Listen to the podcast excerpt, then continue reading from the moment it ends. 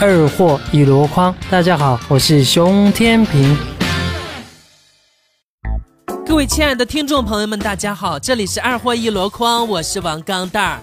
有一天去公园玩，碰到爸爸带着两个儿子，两个孩子吵着要去鬼屋看鬼。这位彪悍的老爸说了一句让我现在还记忆犹新的话：“我把你们俩打得跟鬼似的，你俩就对着看吧。”然后两个孩子都不吱声了。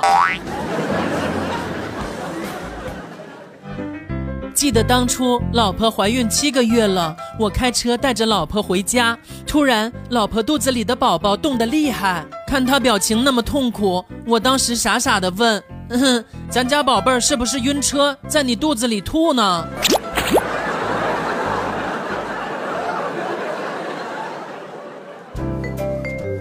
表妹学习不好，经常挨她老爸的揍。这次期末考试又没有考及格，她爸就拿着竹扁抽她，她一边躲一边哭：“爸爸，你不要打了，我再也不敢了。”她老爸一边抽一边回：“哼，谁让你叫我爸爸？你叫我爸爸，我就得打你。”表妹哭着又说：“老王，你不要打了，我再也不叫你爸了。”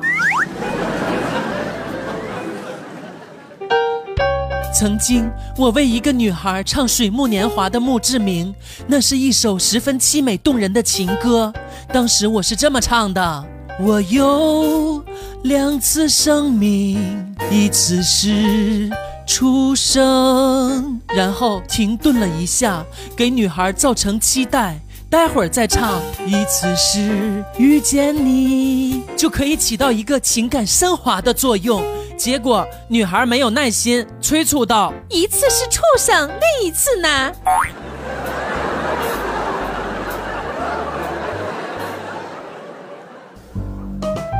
如何判断一个女生真的吃饱了？直接问她：“你吃饱了吗？”这是直男常见的错误。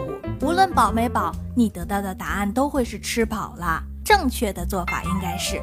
你暗暗观察他补口红没有？如果补了口红，那就说明真的饱了，不想再吃了。女人可以随便欺骗男人，但是他们绝对不会浪费自己的化妆品。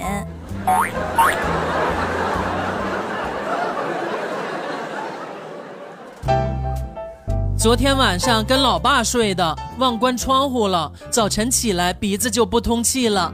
突然听到客厅里老爸得意洋洋的跟老妈说：“嗨，我半夜醒来的时候呢，就觉得冷，一看儿子窗户没关，就赶紧回咱们屋睡了。哼，还好我机智，没感冒啊。”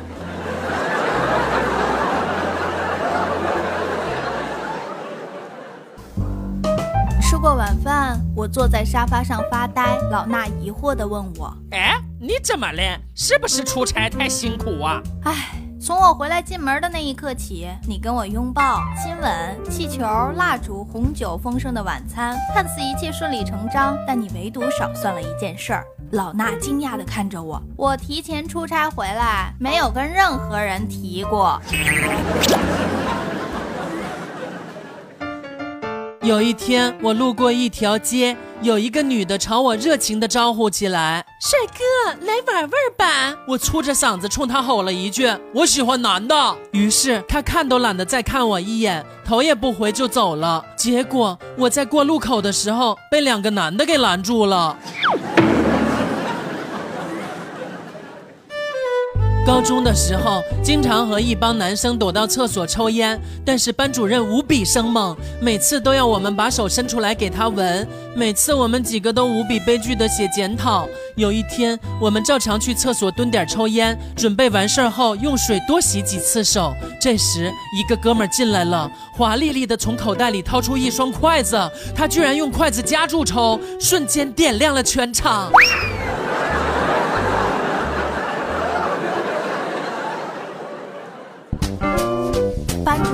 个老太太，特别慈祥。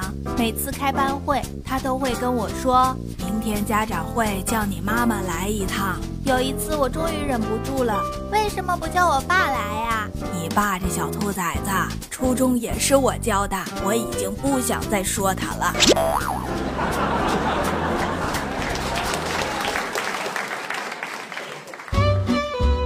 那一年我初二。包子还是两毛钱一个。那天上课跟同学打闹，被老师揪着耳朵扔出教室，脸都丢尽了。第二天清晨，老师给我十块钱帮他买早餐。当我提着五十个大包子出现在他面前的时候，我有一种完胜的骄傲。今天去联通营业厅充话费，跟妹子说充五十。妹子抬头问 How much？我心想这英语什么时候普及到这程度了？可是大老爷们儿不能丢脸呐，得跟上啊，对吧？啊，就用不怎么标准的英文回了句 Fifty。妹子提高了音量，How much？一瞬间天雷滚滚呐！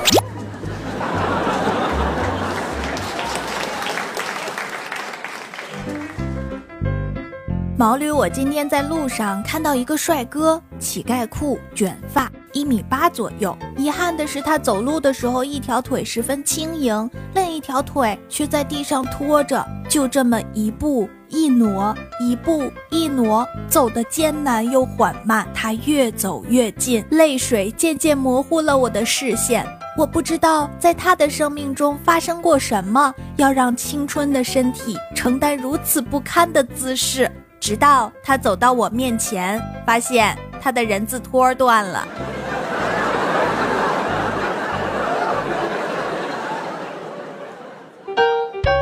现在儿子已经五岁半了，老婆因为刚让他分床睡，所以他经常吵着要和爸爸妈妈一块睡。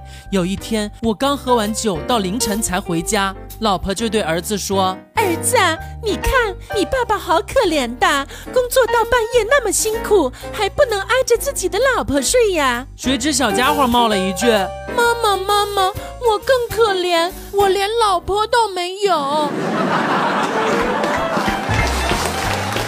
好了，今天的节目就到这里了，咱们明天再见。